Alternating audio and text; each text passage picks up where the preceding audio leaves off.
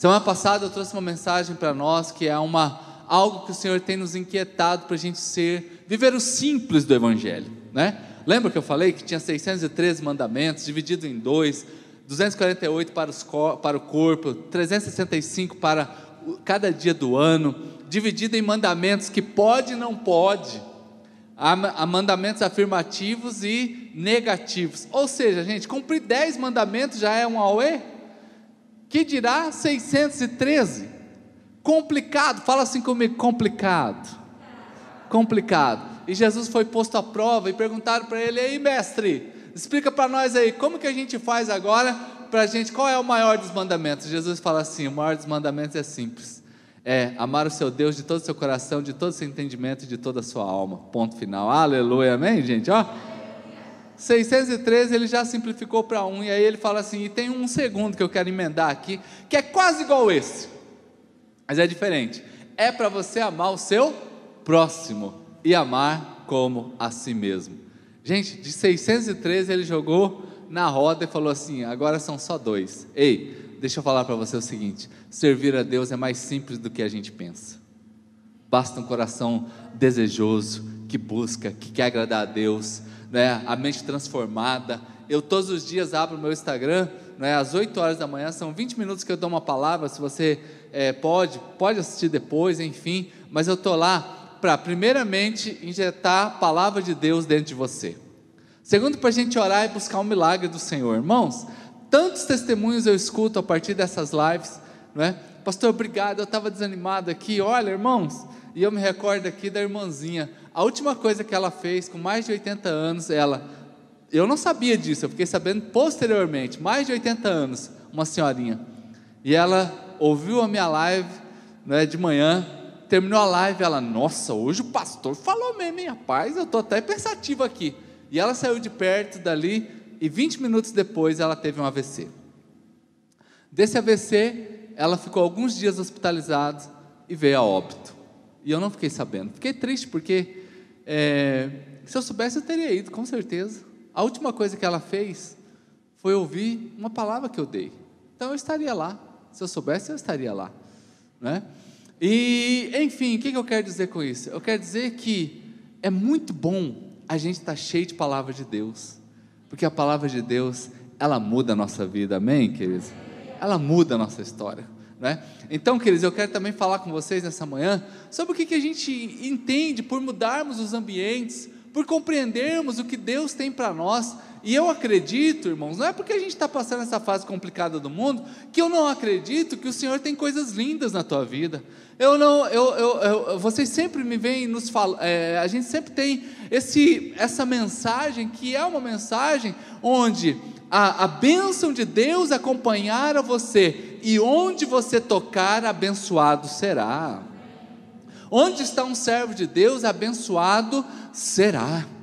Tem um ano, mais de ano, que nós estamos aqui diariamente declarando e procurando viver essa palavra que o Senhor nos entregou aqui nesse corredor. Era mais ou menos três horas da tarde, a primeira vez que fechou tudo em Campo Grande, a primeira vez que eu vi fechando alguma coisa, não é no mundo todo, a gente se assusta, não é?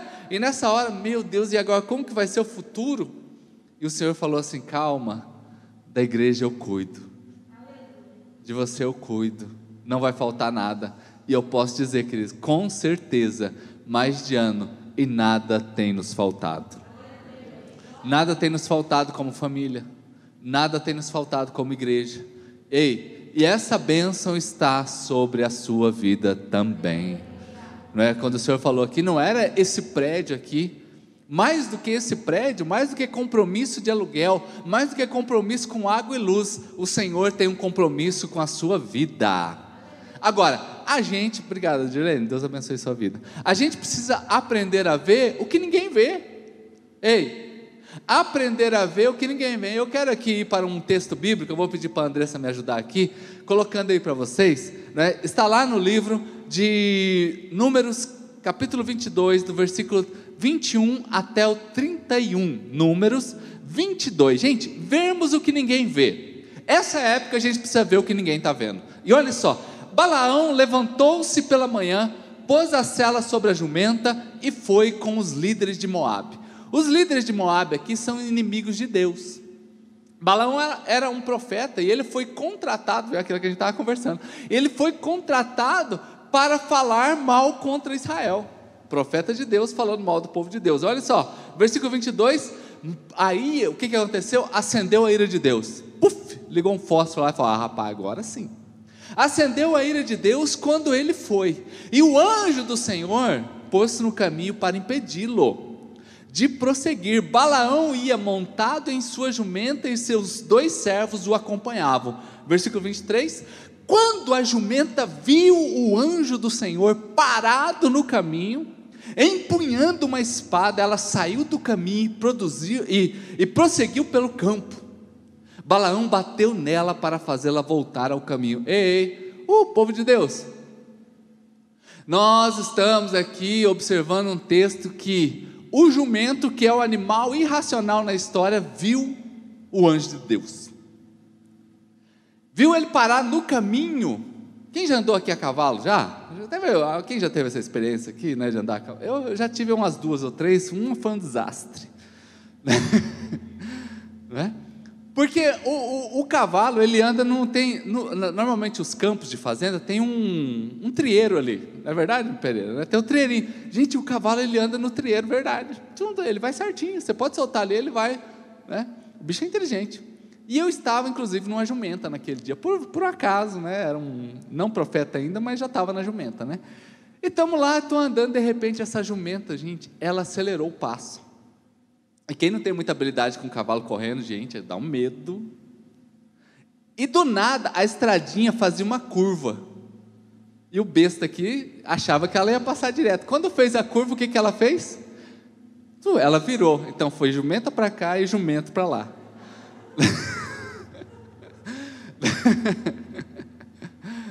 ah, já cai. Gente, foi um desastre aquela história.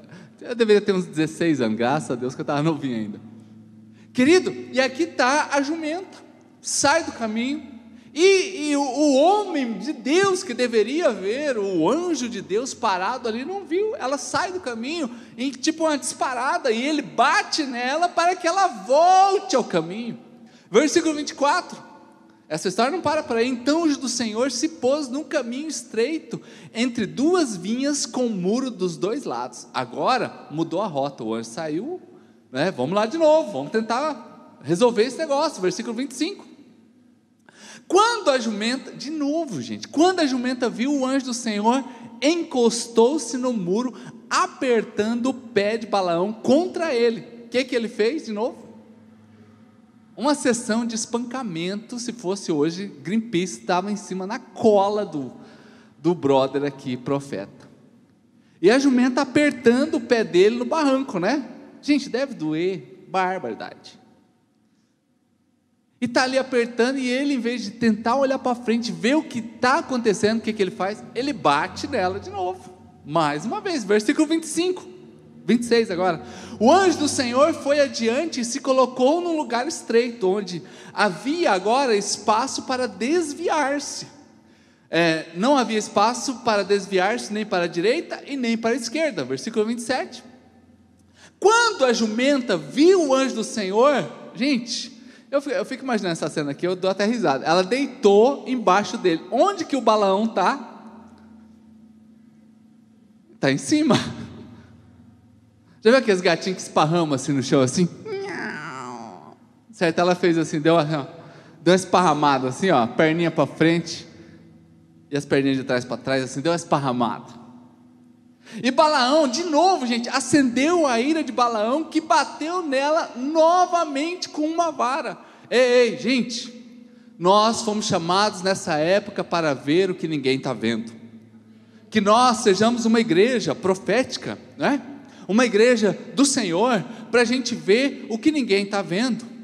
Para a gente ter um entendimento espiritual, uma oração profética, uma revelação, um entendimento tudo se discerne espiritualmente. Eu tenho aprendido isso, pastor Carlito Paz, ele diz muito bem isso, tudo, tudo se discerne espiritualmente.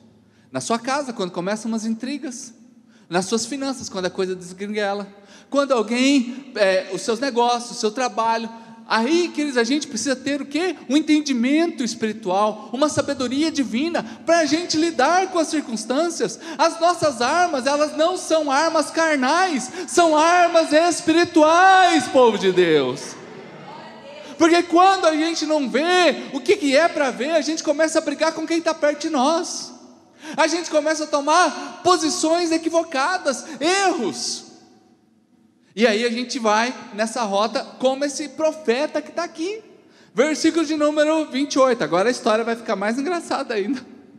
Então o anjo do Senhor abriu a boca da jumenta e ela disse: Gente, agora, além dela ver, ela começa a falar. Que foi que eu te fiz para você me bater? Para você bater em mim três vezes? Ela sabe contar. Rapaz, o que, que foi que eu fiz? Gente, mas mais, assim, eu fico surpreso da jumenta falar, já é um grande milagre. Mas mais milagre ainda é o profeta falar com a jumenta como se nada tivesse acontecendo. Olha o outro versículo, versículo 29, ele diz: Balaão respondeu a jumenta. Gente, eu acho que ele estava tão irado, tão irado assim, que ele nem viu ela falar direito. Aí ele começa a conversar com ela: Você me fez de tolo. Se for... Pô, minha mãe fala, você me fez de besta? minha mãe é nordestina, né? Tá fazendo de besta, guri? Você me fez de bolo, quem dera eu tivesse uma espada na mão, agora está ameaçando de espada. Você só não morreu por causa da espada. Eu teria te matado agora mesmo. Uh, gente, a ira, um desequilíbrio espiritual, não permitiu, gente, quando ela abrisse, ó, as três vezes que ela parou, alguma coisa está errada, com certeza. Mas na hora que ela fala, gente, para ali, é fantasma, o que, que é isso? O que está acontecendo aqui? Esse animal nunca falou e ela não percebeu, e ele não percebeu. Versículo 30, a história continua. Balaão, mas a jumenta, ela continua a conversa. Balaão disse, a, a jumenta disse a Balaão: Não sou sua jumenta.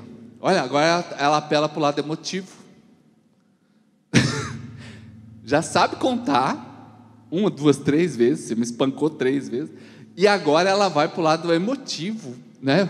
do negócio emocional da situação. Já viu? Às vezes a gente está numa intriga, eu faço tanto por você.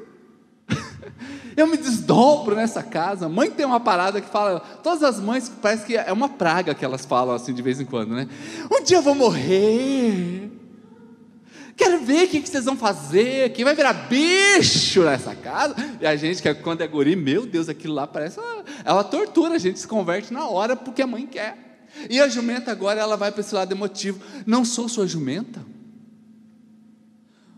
Que sempre montou, né, que você sempre montou até o dia de hoje? Por um acaso eu tenho memória. e boa ainda. Foi que eu te larguei na mão?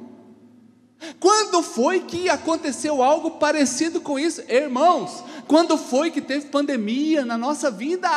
Uh! Ei, quando foi que isso aconteceu? A jumenta está querendo dizer assim: está acontecendo algo incomum, por isso eu estou tendo essa atitude.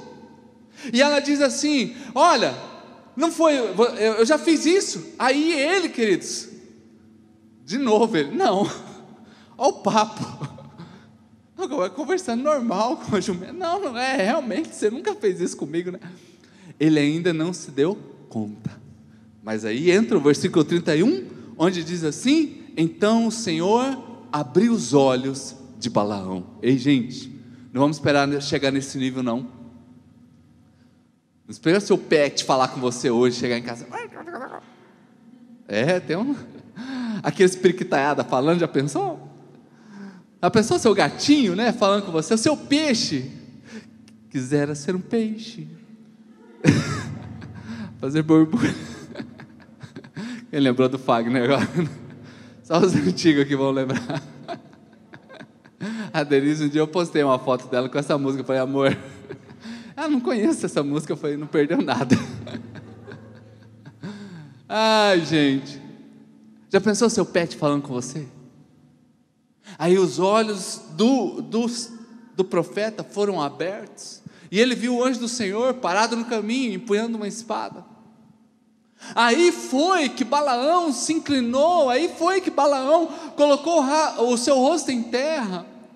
Queridos, abrirmos os nossos olhos, vamos sair daqui nesta manhã compreendendo que para a nossa vida ser completamente transformada, amém? Quem espera que a sua vida seja aqui transformada completamente? Pode levantar a mão para o céu, aplaudir a Jesus e dar um brado de júbilo. Vamos deixar Deus abrir os nossos olhos. Há um texto bíblico, queridos, Eclesiastes 10, 1, que eu quero chamar a sua atenção aqui. Hoje o negócio está aqui, está meio na fauna mesmo, aqui, ó. Nós estamos aqui hoje no campo.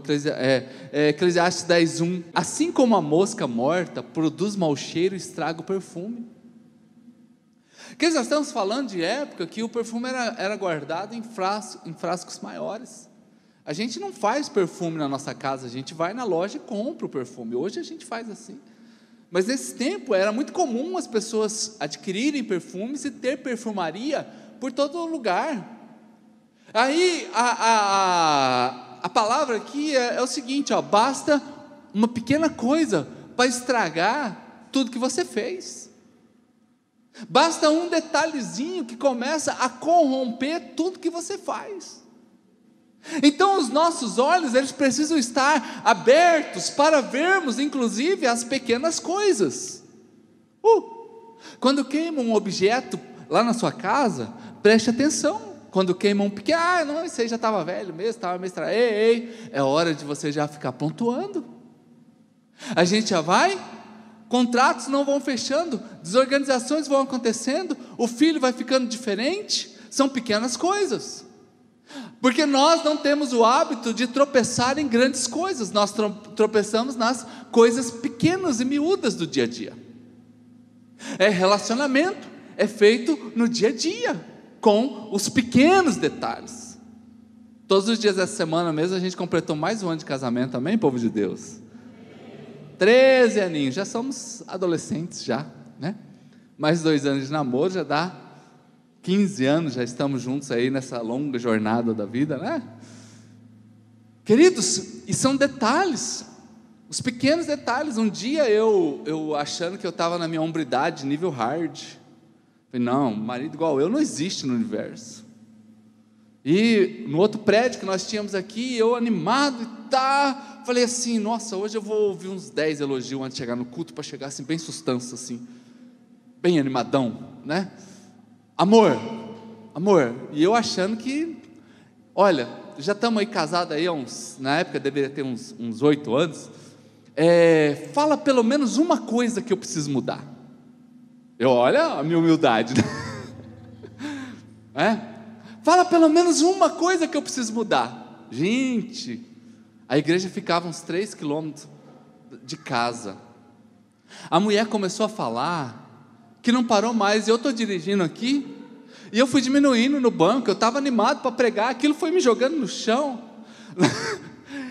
eu cheguei, estacionei o carro. Assim, eu falei, Fia, Fia, para, para, stop. falei, ó, de toda a desgraceira que você falou aí, faz o seguinte: escolhe três. escolhe três que eu vou tentar melhorar nessas três. Aí ela ficou assim, tá. E beleza, a gente terminou a conversa ali, mas nada brigando, né? Era uma conversa. Aí eu estou esperando a irmã também se prontificar. Tipo assim, né? Fala pelo menos uma coisa que eu preciso mudar, né? Gente, até hoje eu estou esperando essa conversa. Ela desceu do carro, como se nada tivesse acontecendo. E daí eu falei, meu Jesus, ela acabou com a hombridade do ser humano aqui. E está indo de boa, e eu que fiquei com o picuá para resolver. Queridos, mas essas conversas, ei, ei, são os detalhes, detalhes. É uma mosquinha, uh, é uma mosquinha, caiu. Está isento de cair as mosquinhas? Lógico que não. O texto não é contra cair as mosquinhas, o texto é contra a gente não perceber que a mosca está ali. Porque caiu, de imediato você já recolhe ela, você tira dali, você peneira o perfume, não vai contaminar. Agora ela fica, vai acumulando, vai apodrecendo e vai estragando, é, é, é processual, é contínuo. Uh, ei, hoje vamos deixar Deus abrir os nossos olhos, amém, queridos? Vamos aplaudir a Jesus porque Ele é muito bom, Ele é muito bom. E as grandes coisas que Deus tem para nós normalmente começam pequenas. As coisas extraordinárias que o Senhor tem na nossa vida, um bebê, queridos, que chega para nós, pequenininho, Aliás, a gente descobre ainda enquanto é um embrião. Está ali, aparece no, no ultrassom, embrião. Já aparece ali. Piquititico, vai crescendo. Queridos, e a gente muitas vezes também não valoriza as pequenas coisas. Não valoriza as coisas que vão acontecendo e são processuais. Ei, hoje Pare de se encantar com as grandes coisas e peça e perceba e deixe Deus abrir os seus olhos e ver que esta pequena coisa hoje, no futuro, será algo extraordinário, irmãos. Uh, eu não posso ver o agora. Eu digo para vocês, queridos, eu estou usando essa máscara aqui. E toda vez que eu uso essa máscara, eu me lembro, eu falo assim: vai ter um dia que eu não vou me lembrar mais disso. Eu vou lembrar de milagre. Eu vou me lembrar de milagre. Eu já estou vendo o futuro. Eu já estou vendo o futuro. Então, quando a gente começa a perceber isso, Jesus mesmo disse lá em João 20, 29, diz assim: Por que, que, por que me viu, você creu? Felizes aqueles que não viram e creram. João 20, 21. Jesus falando com Tomé, fala assim: ó, Tomé, mais bem-aventurado é aquele que não viu nada e está crendo. Gente, essa é a nossa vida de fé, irmãos. Nós fomos chamados para termos uma visão de fé para o nosso futuro, para aquilo que o Senhor tem para nós. Não é? Nós não estamos aqui minimizando problemas, Deus nos livre de minimizar, minimizarmos problemas e dificuldades. Não somos tolos, nem negamos nada, orientamos vocês agora. Também não podemos ficar pautados e parados naquilo que nós estamos vendo. Vamos abrir os nossos olhos e ver o futuro que Deus tem para nós. O futuro que o Senhor tem para nós, vamos acreditar nisso. Eu quero ver as boas oportunidades de Deus. Eu quero ver as boas oportunidades que Deus tem na nossa vida, as boas oportunidades que o Senhor tem para nós. Irmãos, tenha hoje a bênção que estava sobre José. José é um personagem bíblico que eu admiro demais, porque onde ele chegava, ele mudava a coisa para melhor. Uh, ei, tem essa bênção sobre a tua vida, tem essa graça sobre a tua vida, onde você coloca as mãos, é uma bênção, é uma bênção, né? Você que está pertinho da sua família aí, abençoa a sua família aí nessa hora, né? Agora, outra coisa para a gente caminhar, irmãos, na nossa vida com Deus é quem é que tem moldado a nossa mente? Ah, irmãos, eu bato tanto nisso daqui, desliga um pouco a televisão, desconecta aí desses seus grupos endemoniados de WhatsApp, pede licença ali, fala, ó, oh, dá licença aqui, eu vou, vou me recolher um tempo aqui. Eu já fiz isso, né? O Marcos está aqui, a gente é amigo de infância, tem um grupo, tinha, né? Tem, deve ter ainda, que eu me pedi licença um tempo para sair, né? Já tem uns dois anos, não voltei ainda, né? Aí eu, eu falei, amigo de infância. Aí eu falei, ó, gente, me dá licença, eu, vou, eu preciso tirar um tempo a mais para mim e pedir licença, pedir licença de outros grupos. Aqui na igreja nem grupo tem. E se fizer também, não bota eu não, tá? Queridos, porque o que, que tem falado a nossa, a nossa mente? Quem que tem aconselhado nossa, a nossa cabeça nesses dias? Quando nós olhamos a palavra de Deus no Salmo 1, versículo 1, que é um texto extraordinário também para a gente saber de cor. Como é feliz aquele que não anda segundo o conselho dos ímpios, não imita a conduta dos pecadores, nem assenta na roda dos zombadores, irmãos. Como é feliz aquele que não tem a sua mente uma conversa que não é de Deus quem tem, quem é como é feliz aquele que ouve a palavra de Deus extraordinariamente, buscando viver algo lindo para ele. Também com quem eu me relaciono, não estou dizendo aqui para você ser um ET, né? Você foi lá no lugar dos ET, né? Ei, que onde você não vai ter amigos, eu até valorizo, conversávamos isso com o Reinaldo, né, a importância né, dos amigos, que nem, porque hoje a maioria dos meus contatos são contatos de gente da igreja, mas a maioria de vocês está aí no mercado de trabalho, né, onde, numa academia, num consultório médico, talvez na polícia militar, numa empresa, numa grande empresa, há, uma multiforme contato de pessoas. Eu abro a igreja, encontro um crente. Eu saio na rua, encontro um crente. Eu vou no supermercado, encontro um crente. Quem me liga é um crente. Então, não estou falando desse nível de contato, eu estou dizendo o seguinte: quem é que forma a nossa mentalidade? Quem é que forma o nosso jeito de pensar? Quais são os conselhos que nós temos ouvido, gente? Quem tem nos aconselhado? Quem tem sido, hoje está na moda essa palavrinha coach, quem tem sido o seu coach? Quem tem sido o seu mentor? É a palavra de Deus, os princípios de Deus ou tantas outras coisas? Aprenda a valorizar as conexões de Deus. Por isso que eu amo igreja, porque aqui não tem títulos, nós se chamamos de irmãos. Você sai daqui, é o doutor, é o político, é o advogado, né? é o empresário tal, é o dono do não sei do que. A gente se classifica. Agora na igreja somos irmãos somos irmãos, queridos. As conexões divinas são ouro para a sua vida. Conexões divinas, onde você pode pedir uma oração, onde você pode tomar um café e escutar a palavra de Deus, onde você pode participar algo que Deus está falando ao seu coração. Escute coisas de Deus, queridos. E uma ilustração para você compreender isso: a nuvem sozinha ela não faz trovoada. Uma nuvem aqui sozinha, ela não faz chuva. Sabe quando acontece chuva? Quando muitas nuvens começam a se organizar.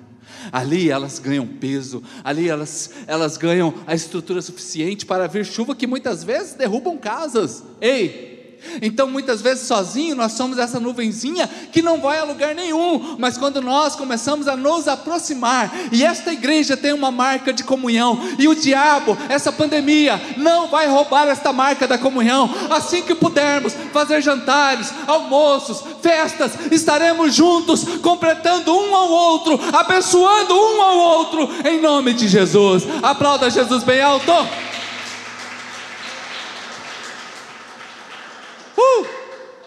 Então, aquilo que, o que nós temos ouvido, agora, queridos, grave algo: atmosfera, além de eu ouvir, além de eu estar ali vendo, além de eu não permitir as pequenas coisas atrapalhar a minha vida, eu preciso cuidar da atmosfera.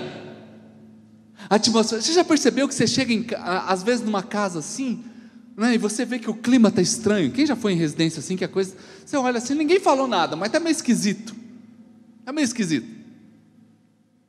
Às vezes a casa tem um odor assim, um cheiro meio desagradável. Aí você chega na casa assim, mas você não está acostumado com aquele cheiro, né? Uma vez eu visitei uma cidade aqui na cidade, é, no Mato Grosso do Sul, aqui, né? Não vou falar o nome da cidade, que é Naviraí, né? Então, quem já foi? Gente, lá perto tem umas usinas, eu não sei agora como é que tá, mas irmão, dava 5 horas da tarde vi um cheiro ruim para a cidade. Eu não estou falando mal de Naviraí, não. Estou né? constatando uma situação. E eu comecei a frequentar Naviraí porque eu tinha uma, tenho um amigo que né, pastoreava lá e eu era solteiro. E dia de segunda-feira era minha folga pastoral e eu morava em Dourados. Então é meio, meio perto. Pegava um busão ali, ia para Naviraí e voltava na terça-feira. Mas a primeira, segunda vez que eu fui na Naviraí, eu, eu olhei para ver Silvano, que cheiro ruim é esse, cara? E ele, que cheiro? Não, você não está sentindo uma carniça aqui? Eu não estou sentindo nada, não. Não, rapaz, um cheiro estranho. Eu fiquei meio, falei, será que sou eu só? Aí, segunda vez que eu voltei na outra semana ou no outro mês, eu me lembro, Silvano, rapaz, olha de novo aquele cheiro ruim. Ele, ah, é o cheiro da usina. Mas a primeira vez, já estava acostumado já está acostumado com a atmosfera ruim. Quero aqui lembrar um texto para você aqui de Marcos capítulo 5, eu vou pedir para o Andrés colocar para mim, por favor. Marcos capítulo 5, do versículo 35 ao 40, como que Jesus ele cuida do ambiente espiritual, como que Jesus cuida das palavras que são ditas nesse ambiente, do que chega dentro desse ambiente. Marcos 5,35. Enquanto Jesus ainda falava, né, chegaram ah, algumas pessoas da casa de Jairo, o dirigente da sinagoga, dizendo para Jairo: Olha, Jairo, a sua filha morreu. Não precisa mais incomodar Jesus, disseram ele, não precisa mais incomodar o mestre, deixa o mestre em paz, a sua filha já morreu. Detalhe: antes disso, Jairo chegou para pedir a cura da sua filha. Versículo 36. Não fazendo caso do que eles disseram, olha que Jesus disse: Ah, conversa com a minha mão aqui, tipo assim. Jesus disse ao dirigente da sinagoga: Ó, não tenha medo, não tenha medo, tão somente creia. Ei, ambiente. O povo chegou ali, ó, vai dar tudo errado, não precisa mais não, para de incomodar. Jesus, ele imediatamente ele traz a atenção para que o ambiente continue um ambiente de fé. Você me buscou porque você vê em mim que eu posso resolver a sua vida. Jesus quer dizer isso para ele. Agora veio essa notícia, ó, fica tranquilo, fica tranquilo, não tenha medo. Uhul, ei, não tenha medo, não tenha medo, amém, irmãos? Então somente vamos crer no milagre de Deus para nós, glória a Deus, gente. Versículo 37. Então não deixou ninguém segui-lo, senão a Pedro, Tiago e João, irmão de Tiago.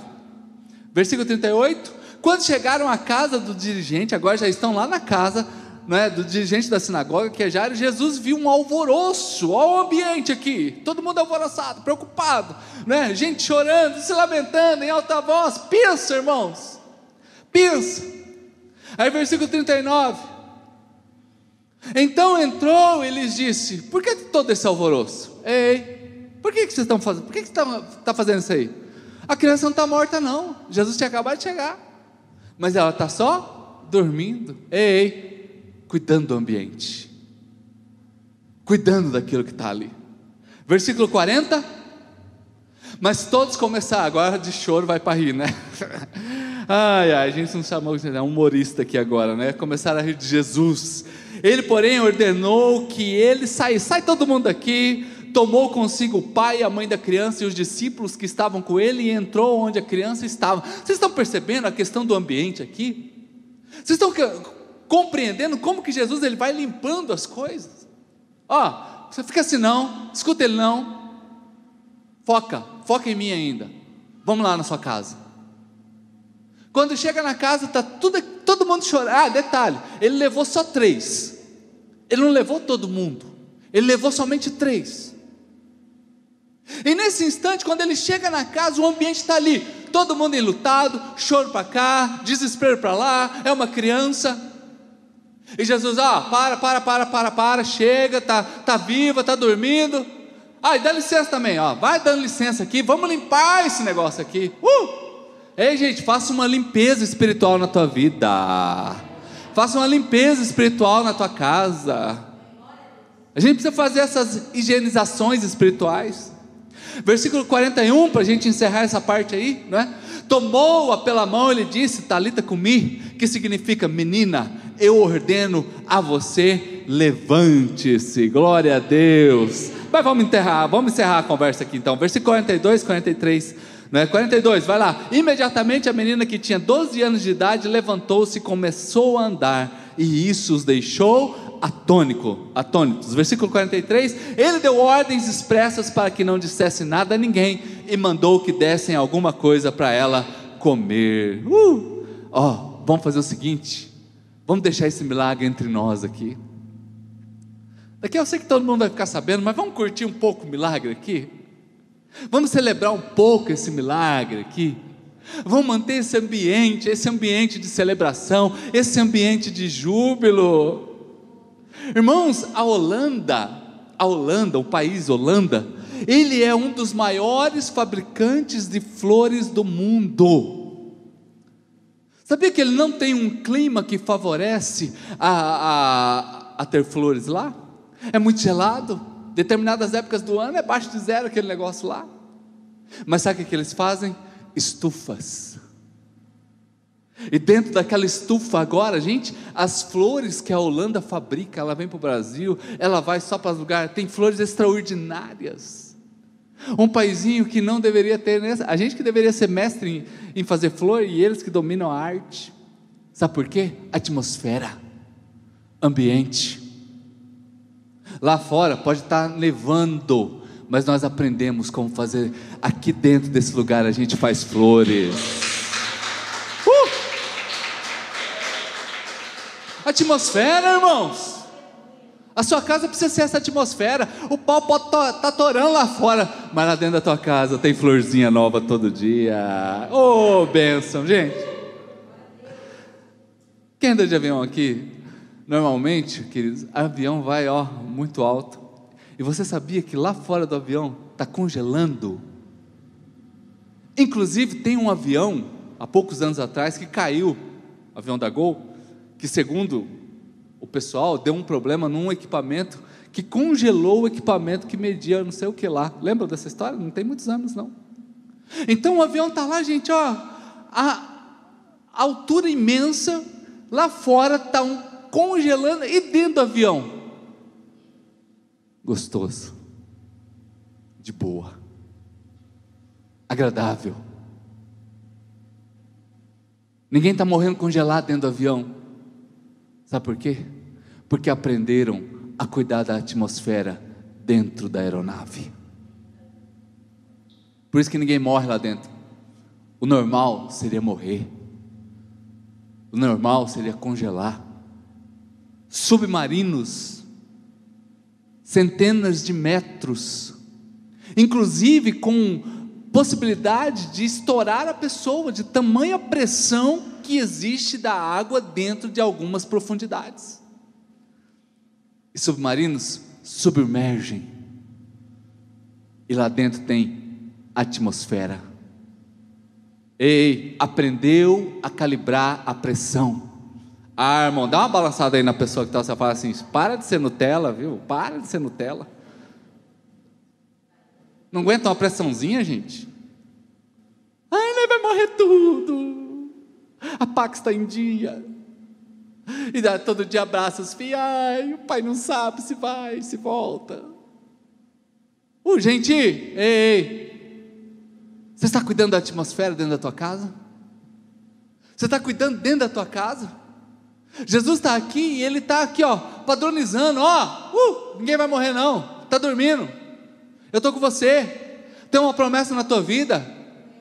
Isso daqui não quer dizer que eu não me importo com quem perdeu seus entes queridos. Nós oramos aqui, continuamos orando e oramos diversas vezes por pessoas enlutadas, clamamos a Deus, profetizamos e clamamos por cura até o último momento, muitas vezes assim.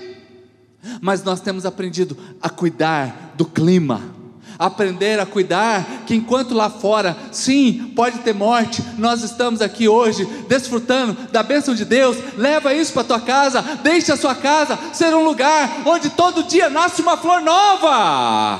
Aleluia! Vamos aplaudir o Senhor.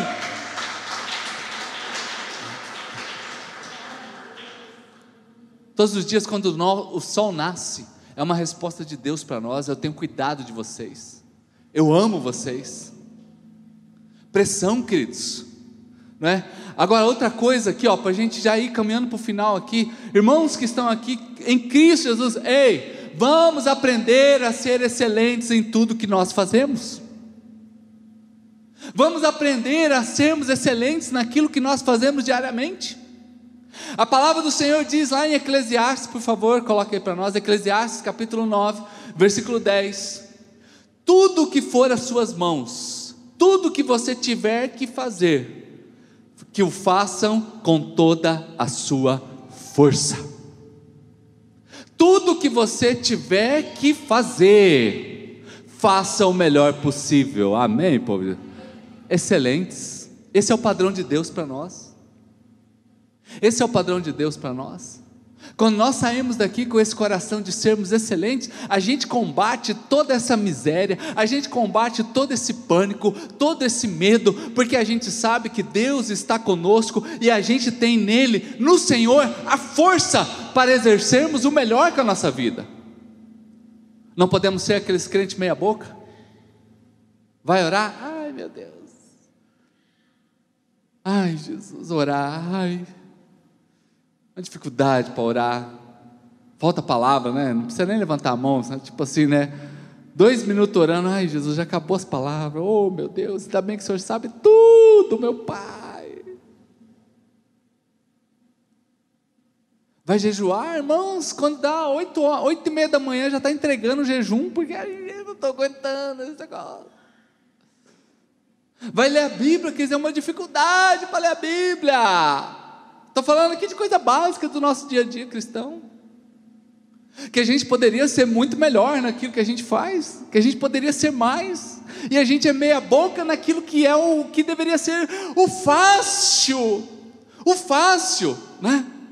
A gente deveria ser o fácil. Esse dia eu estava estudando sobre golfe, né? Vocês sabem que é um esporte fácil da gente ter, a gente tem muito acesso ao golfe aqui em Campo Grande, né? Então eu vou jogar meu golfe, né? Mas segundo os estudiosos do golfe, né, eu fiquei prestando atenção, né? Traz equilíbrio. Aquela tacadinha ali, ó, traz equilíbrio para a pessoa. Ele começa a pensar diferente. O golfe, segundo né, as minhas aulas de golfe, né, é, ensina a gente a ser mais assertivo. Para não dizer que eu estou mentindo, eu trouxe a minha bola de golfe. pastor vai jogar. né? Só tem a bola, porque o taco não tem.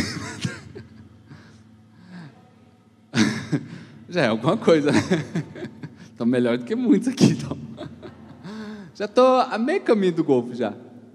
Mas vocês estão vendo que essa bola aqui, eu não vou colocar na mão de cada um aqui, porque tem o lance do Covid aí, né? Então. Mas vocês estão vendo que ela é meio pururucadinha assim? Sabia que isso aqui é intencional? Tem 330 covinhas dessa aqui. Existem pessoas que são profissionais de caçar bolinha de golfe em lago. Nos Estados Unidos, que é muito comum jogar golfe. Sabe quanto ganha um caçador de bolinha de golfe em lago? Chuta assim um, um valor aí. Uma bolinha, gente. Pode falar, não fica com medo não. Hã? 5 mil dólares. Quem dá menos ou quem dá mais? Todo mundo imparcial. Pastor, meu golfe está meio desatualizado. Em média, caçadores de golfe, de bolinha de golfe em lagos, eles mergulham com equipamento para caçar bolinha de golfe, ganha melhor que a gente. Ganha 430 mil reais por ano só recolhendo bolinha de golfe. Sabe quanto custa uma bolinha dessa? Uma caixinha com 12 custa 600 reais. É um esporte um pouco barato, né? Por isso que eu não pratico ele, porque é muito barato, né? E cai as bolinhas no lago, então, tipo. Tem as baratinhas também, que você vai achar mais barato, mas tudo que é barato você sabe como é que não presta às vezes, né? Mas sabe por que, que essa bolinha tem isso aqui? Essas, essas voltinhas preparada para ela ser assertiva. Essa bolinha ela tem essas fissuras nela para que quando a pessoa arremesse, ela vai essas essas ranhuras, elas vão tirando o ar da frente e jogando o ar para trás para que a bolinha alcance maior velocidade ou dependendo da situação, ela alcance o seu objetivo numa tacada só. Queridos, e quando a gente observa aqui, eu fico olhando essas coisas aqui, né? É uma besteira, o cara vai estudar sobre golfe, né? Olha que não tem nada que fazer, né? Mas olha só, que eu fico olhando isso daqui, as pessoas se preocupam tanto com a assertividade, e muitas vezes nós, como cristãos, que temos um Deus extraordinário, que servimos ao Senhor, que muda a nossa história, não temos um cuidado de sermos assertivos, não temos esse, esse cuidado, não fazemos o nosso melhor. Que você hoje saia daqui falando assim: Senhor, eu quero fazer o melhor da minha vida. O melhor da minha vida. E se tem alguém aqui que quer isso para sua vida, aplauda Jesus bem alto, gente.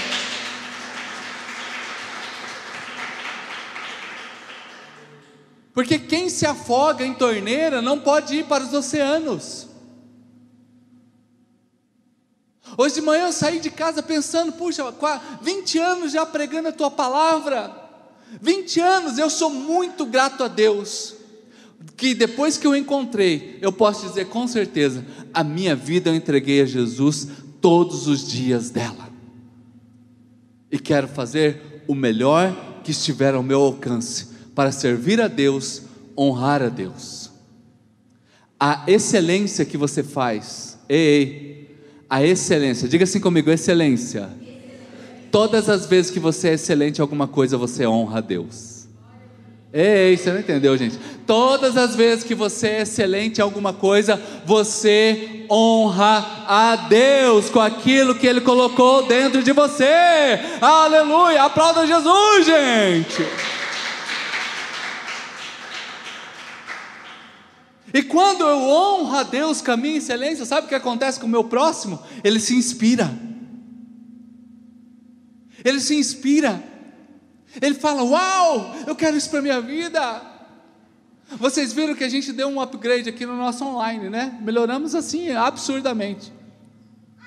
Já existem pastores que estão comprando o mesmo tipo de equipamento que tem aqui na nossa igreja, porque é um custo-benefício excelente e entrega algo muito bom.